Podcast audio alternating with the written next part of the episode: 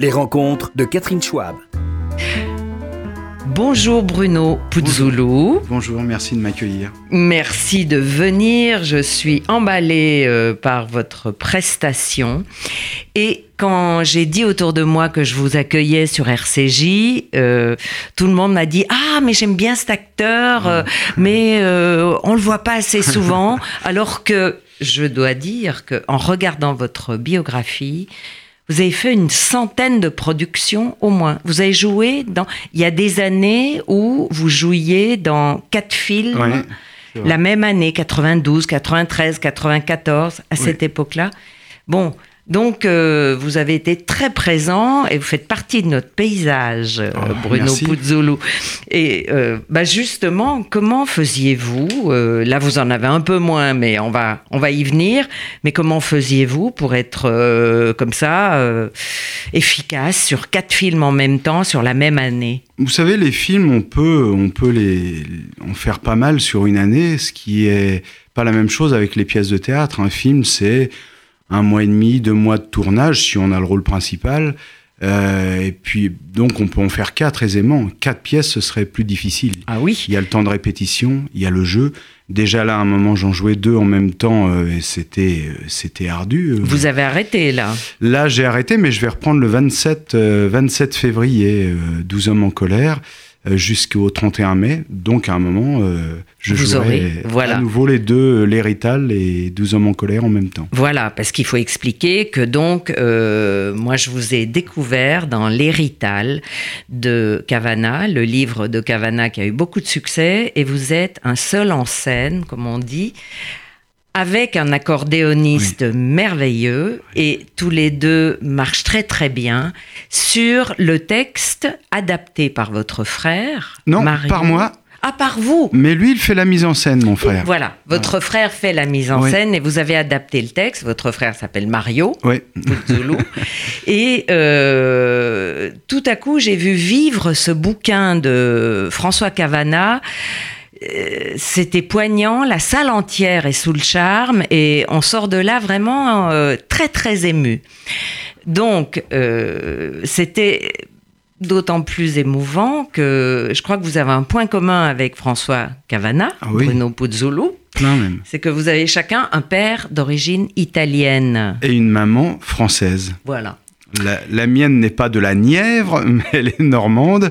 Euh, mais oui, beaucoup de points communs, puisque une famille modeste, euh, un papa arrivé euh, pour moi après la Deuxième Guerre mondiale, qui ne parlait pas du racisme. Pour lui, tout avait toujours été dans les meilleures conditions possibles au point de vue de l'accueil tout comme le père de, de Cavana, un papa qui s'appelait Giovanni, qui se faisait appeler Jean en France, le père de Cavana s'appelait Luigi, se faisait appeler Louis en France.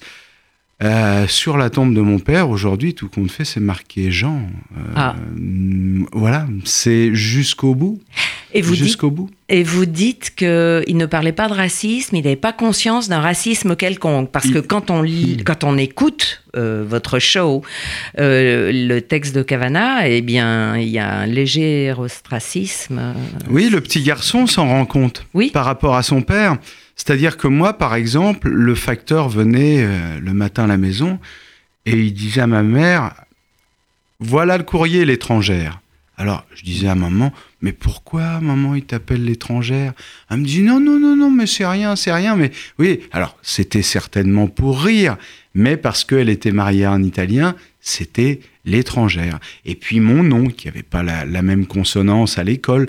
Donc, très vite, dans les familles modestes, euh, quand le papa est pas d'ici, comme on dit, on, on sent bien qu'on a à faire sa place quand même. Ah, ah. il faut vraiment tailler sa place et se bagarrer un peu.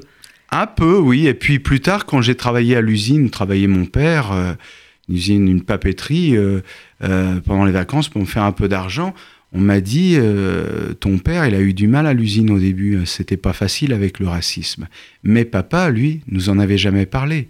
À, l'époque, il était à la retraite, il travaillait plus, mais euh, lui n'en avait jamais soufflé mot à la maison. Il ne parlait pas italien non plus à la maison, comme les parents de Cavana. Oui. Euh, donc, et ça, c'était un regret. C'est un, un, sérieux regret pour moi. Vous savez, dans les, les Rital, là, que je joue en ce moment à la scène parisienne, de temps en temps, il y a des, des Italiens qui m'attendent à la sortie. Ah. Et ils me voient et se mettent à me parler italien. Et je, j'ai presque honte. J'ai, j'ai, je me, suis- me dis, mais oh papa, t'aurais dû parler italien à la Ouais, maison. ouais. Parce que je sens que je, c'est aussi mon pays, c'est aussi une part de moi, c'est organique. Et en même temps, j'ai- ah, la- les mots me manquent, deux, trois mots comme ça, mais la langue me manque. Et alors ça, ça c'est terrible. Ouais, ouais, je comprends bien ça. Et d'ailleurs, votre père parlait sarde. Sarde. Il était trilingue, Ah oui. il parlait français, italien et sarde. Oui, oui, pour quelqu'un sarde qui n'est pas allé beaucoup à l'école, c'était pas mal. Oui, franchement, euh, chapeau, hein, parce que il avait euh, vraiment une polyvalence euh, culturelle également. Ouais, ouais, ouais. Parce que du coup, vous avez grandi dans un milieu à la fois euh, cartésien rigide français. euh, Oui, c'est-à-dire qu'on était à la maison entre euh, entre euh, nous c'était la variété, c'était euh, la télé dans la cuisine qu'on regardait, euh, les émissions de chansons, et Gilbert Carpentier, tout, c'était entre Dalida, Claudio Villa, Jodassin, euh, Adriano Celentano. Celentano, C'est ouais. voilà, je naviguais entre entre tout ça quand j'étais quand j'étais petit quoi. Ouais. Et le fait d'avoir voulu être acteur, entrer à la comédie française, votre père a dû être drôlement fier. euh, Vous savez, la première fois qu'il est venu me voir au français avec maman, au salut, euh, j'entendais Hé, non, non, non, non, et je voyais mon père comme ça. Et après, je lui dis Mais papa, pourquoi tu m'appelles au salut? Tout le monde me regardait et tout. Il me dit Mais on était là avec ta mère, tu nous voyais même pas alors. Et donc il était là, euh, saluer Très son ému. fils. euh, Très et- ému. Oui, très ému. Et donc il est, il est venu vous voir euh, souvent. À chaque fois, à Ah. chaque fois que j'ai joué au théâtre, à chaque fois que j'ai fait un film, il est, il est venu me voir. Il, il me disait, mais tu, tu te rends compte, ta mère quand même, quand tu passes à la télé, elle prend l'écran en photo et elle embrasse l'écran. Non, mais je lui dis, t'es pas bien quand même. Ça c'est merveilleux, Bruno Puzzolo, d'être aimé pareillement, d'avoir des parents qui vous Ah oui. qui, qui, qui vous donnent confiance. euh, Ah oui, oui. c'est- Ça a été une arme euh, formidable. Une enfance vous, merveilleuse. Ouais. Une enfance merveilleuse. Vous savez, aujourd'hui, si on me disait, tu appuies sur un bouton là et tu reviens euh, petit avec tes parents, tes frères, le moment où on pouvait dire, ils sont tous encore là, mais j'irai tout de suite. Ah. J'irai tout de suite, tout de suite, tout de suite, sans hésitation. Hmm. Euh, vous avez donc, euh, vous, cherché à entrer à la comédie française, c'est-à-dire vous avez... Non? Alors, comment ça s'est passé? Vous savez, j'étais au Conservatoire national Oui. et puis euh, un jour, on m'a proposé d'entrer. Mais des gens venaient voir, des professionnels venaient voir nos journées de, de milieu d'année et de fin d'année. Et puis à l'époque, c'était Jacques Lassalle Ah, qui m'a proposé d'entrer comme stagiaire, puis auxiliaire, et Jean-Pierre Miquel, lui, m'a proposé d'entrer comme pensionnaire plus tard. Et vous n'avez pas hésité Non. du tout Mais j'ai menti quand je suis rentré parce que euh, j'ai signé sur l'honneur que j'étais libéré des obligations militaires, ce qui n'était pas vrai. Et... Et, et, euh, après, euh, ça a bien tombé, été réformé. Ah bon? Vous avez trouvé une combine pour être réformé Allez Ou- savoir. Ouais, peut-être. Mais c'est sûr que c'est plus marrant d'être sur scène que. Ouais. euh, Et puis je sous me disais-. Je- pour moi, c'était c'était mon premier employeur. Je Ouais. me disais, si je dis non maintenant, alors ça va être terrible. Je vais plus, euh, ils vont plus me, me reproposer après. Donc euh. Et alors, donc vous êtes resté à la Comédie Française une dizaine d'années, 12 Bruno ans, oui. Et un jour, euh, vous dites que quoi, c'est trop autoritaire, ça vous coupe un peu les Pas ailes. du tout. Un jour, vous savez, je reçois une lettre de licenciement dans ma boîte à lettres. Je descends prendre mon courrier et puis il y avait une lettre de licenciement. Mais euh, Sans prévenir. sans prévenir, comme, comme ce qu'a reçu Catherine Yegel il n'y a pas longtemps. Euh, elle a été licenciée, euh, comme euh, Nicolas Silberg, Catherine Ferrand, euh, euh, Catherine Salvia, euh, euh, voilà, je parle un peu des derniers. euh, euh, C'est-à-dire qu'à un moment, vous savez, quand vous entrez au français, vous faites les, les petits rôles et tout le monde vous adore. Mhm. À partir du moment où vous commencez à avoir des rôles principaux, ça se passe pas de la, de la même façon. Et donc, euh, il y a de la concurrence et des gens qui essayent de vous canarder? Oui, bien sûr, bah, c'est un secret pour personne. À mmh. l'époque, euh, on a dit que... Alors quand même, à l'époque, euh, c'était Marcel Bozonnet, l'administrateur, et Catherine Niegel me dit, c'est pas possible, faut que tu les attaques, et moi je te fais une lettre.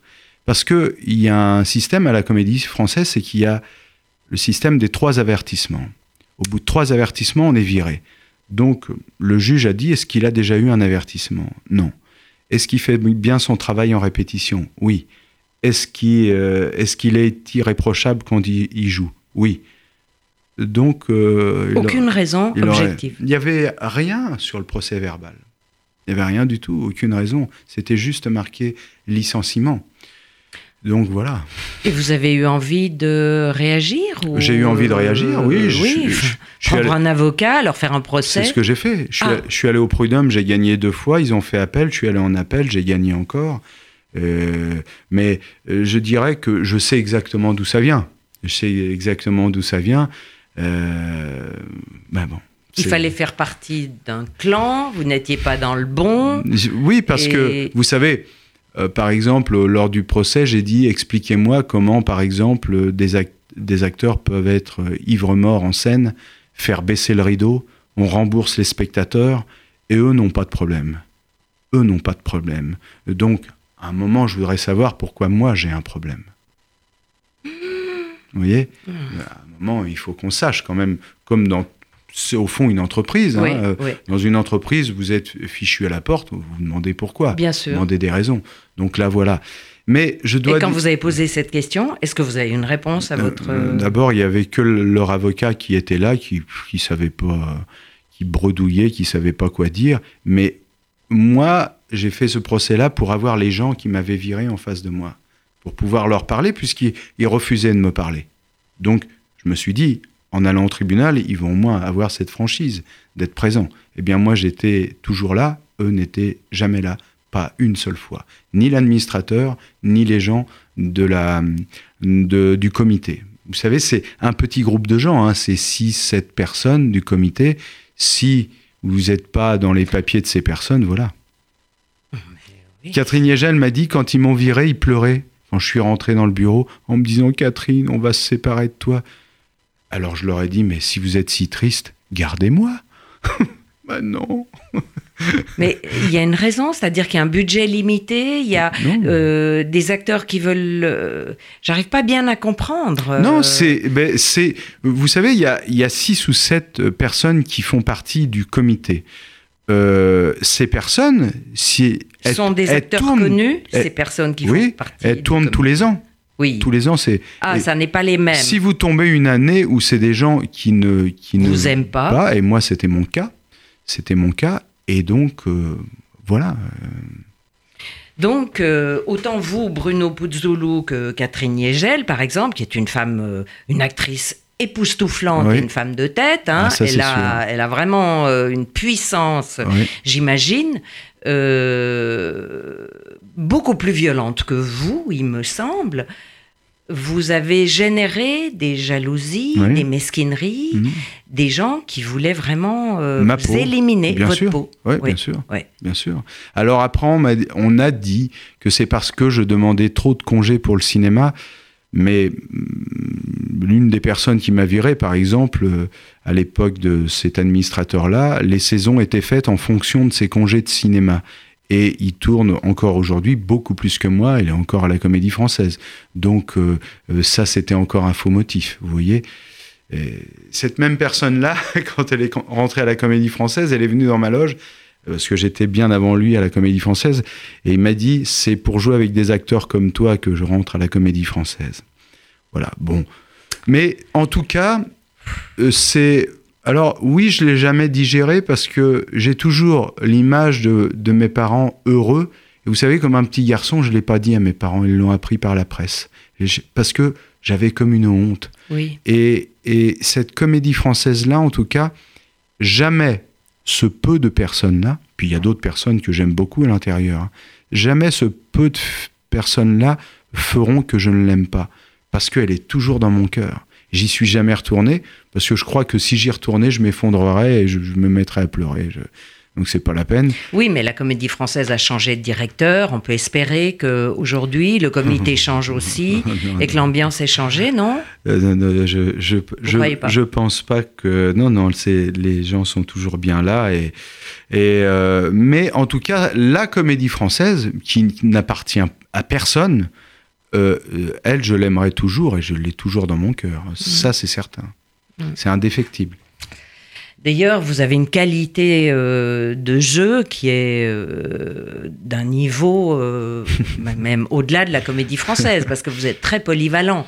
Et c'est ce qui m'intrigue chez vous, parce que peut-être que vous n'êtes pas le meilleur pour parler de ça, mais comment faites-vous pour incarner à la fois la tendresse, la vulnérabilité, des choses extrêmement fragiles, et parfois vous pouvez jouer un truand, un, sadique, un méchant impitoyable avec un, oui, une froideur. Où allez-vous chercher ça? Vous savez, c'est un peu comme un avocat. Un avocat, quand il est persuadé de, de la personne, par la personne qu'il a à défendre, lui, il sait qu'il va, qu'il va rentrer chez lui le soir. Mais il y a un moment où il fait un avec l'autre, même si l'autre a tué, même si l'autre. euh, il y a un moment où il y a une, il y a une coïncidence, une ré- Mhm. réciprocité en- entre les deux. Ça, ça devient encore quelque chose d'organique entre les deux. Et je crois que c'est ça. Je crois que le, le, départ pour un comédien, c'est de partir de chez lui et de dire là, j'ai rendez-vous avec des gens pour parler de quelque chose, pour parler ensemble dans un espace de quelque chose. Le jeu, il doit pas être mécanique. Le jeu, il doit, il doit poser des questions aux gens qui sont là. Ils doivent pas voir simplement euh, entendre le bruit des mots puis voir quelqu'un qui gesticule. Parce qu'après, ils peuvent dire oui, c'est bien, mais il faut qu'ils en ressortent avec quelque chose du théâtre ou du oui, cinéma. oui, oui. Sinon, c'est pas la peine. C'est Mais- pas la peine. On est en pilotage automatique. Et euh, alors, est-ce que euh, quand vous vous insérez à ce point-là dans la cause, dans votre euh, personnage, vous êtes dans un état second ou parfois vous pourriez dire que vous ne vous reconnaissez pas? Le, vous savez, c'est c'est comme un sportif. Le, le comédien, un, un joueur de foot, il sait qu'il peut agir à l'intérieur des limites. Quand Mhm. la balle sort, il est plus dans le match. Non. Quand elle rentre à nouveau, Ouais. il est en match. Et tout d'un coup, ça devient l'objet de sa vie.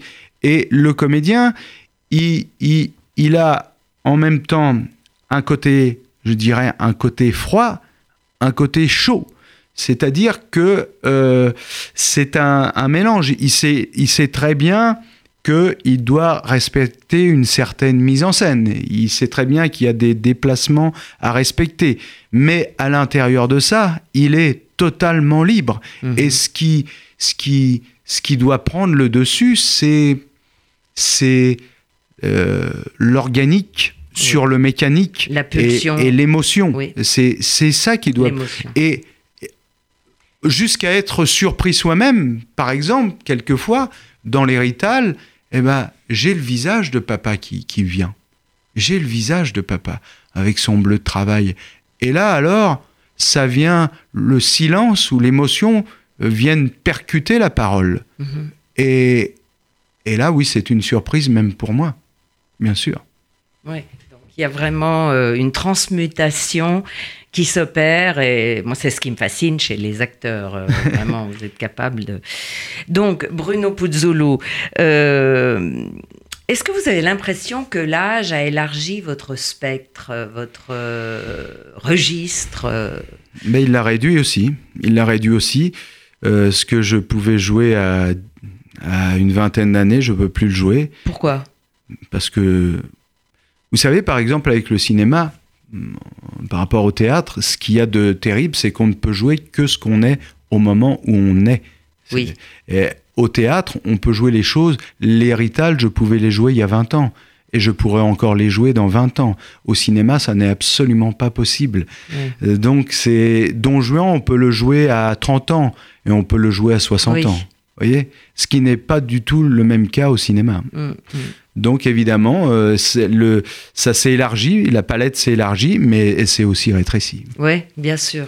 Et d'ailleurs, enfin, moi je trouve que vous changez pas. Vous avez un peu blanchi, mais ça au cinéma, au théâtre, on peut se colorer. Non, mais je me fais des couleurs Mais- pour, avoir la- pour avoir mon âge. Ah, ouais, Ils sont tout noirs, les cheveux, en fait. Vous avez vraiment un physique qui ne bouge pas. Ah, ça merci, vous frappé. êtes gentil. Sur scène, vous êtes plat, vous êtes euh, très athlétique. Je sais que vous aimez les arts martiaux. Vous en faites, Ouais, sans doute. ouais, ouais, Mm. aussi. Bon, alors il nous reste plus beaucoup de temps, mais il y a quand même une question.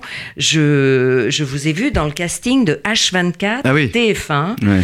la grosse superproduction euh, dans laquelle la chaîne met beaucoup d'espoir, qui raconte le quotidien d'un hôpital à travers quatre infirmières. Et vous, vous êtes qui alors? Moi, c'est surtout un film euh, de femmes et, et c'est bien comme ça parce que pour les femmes, c'est plus difficile que pour nous, quand même. Dans toutes les belles pièces de théâtre, quand il y a quatre rôles d'hommes euh, beaux, pour une femme, il y en a un seul. Donc, Mhm. c'est c'est bien qu'elles aient leur place. Euh, ben moi, je fais euh, un, pas, un rôle très sympa, là. C'est, Ah. euh, je suis un peu... Hmm, je peux pas tout dire. hein. Je suis un peu... Je, je fais un peu voyou chanter... Un Ah. peu chanter l'une des, des infirmières. Je, euh, je, je- elle s'est glissée dans ma vie et à mon tour, je veux pas qu'elle s'en aille quand elle veut s'en aller. Donc, euh, Un peu manipulateur un peu manipulateur, ouais, voilà. Ah, Ouais, ouais. ouais. Oui, on se réjouit de voir ça, mais j'imagine bien comment. Mais à propos de femmes d'ailleurs, on n'est pas été dirigé par beaucoup de cinéastes femmes. Il y a eu euh, Bertrand Tavernier, il y a eu Améris, il y a eu Godard, enfin Oui, il y a eu- y a eu Euh, euh, quelques femmes, Magali, Richard Serrano, une autre femme Mais belge. Au théâtre, il y a eu Catherine Niegel.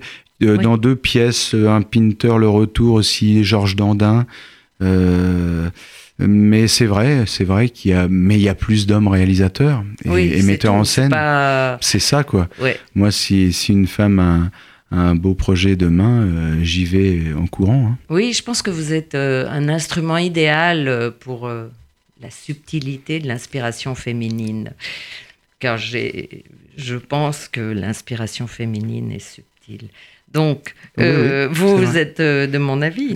entièrement, Oui. quand j'ai, à chaque fois que j'ai travaillé, ah bah faire de vous. formidable Anne Fontaine. oui, oui. Mais vous savez, nous, on dépend du désir des autres. Hein. On fait pas toc-toc et on dit pas je voudrais travailler avec toi. Moi, je dépends du désir des autres comme tous tous les comédiens. Encore que, alors pour revenir à votre actualité, puisque vous avez adapté le Oui. texte de Cavana, vous prenez quand même les choses en main. C'est la seule peu. fois de ma vie. Ouais, C'est- mais J'ai 52 ans, je vais prendre 53 en mai. C'est la seule fois de ma vie que je décide de prendre les rênes pour faire un projet parce que je j'écrivais sur mon papa. Quand j'ai lu le roman de Cavana, j'ai dit mais il écrit beaucoup mieux que moi Cavana et c'est exactement mon histoire aussi et celle de papa. Donc je vais adapter, je vais demander à la famille si s'ils sont d'accord, à l'éditeur, ils ont dit oui. Et donc j'ai proposé la pièce. D'ailleurs, un grand merci aux scènes nationales comme Albi et Dieppe. On a commencé par elles, Ponto de Mer, euh, qui ont donné la chance au spectacle de débuter.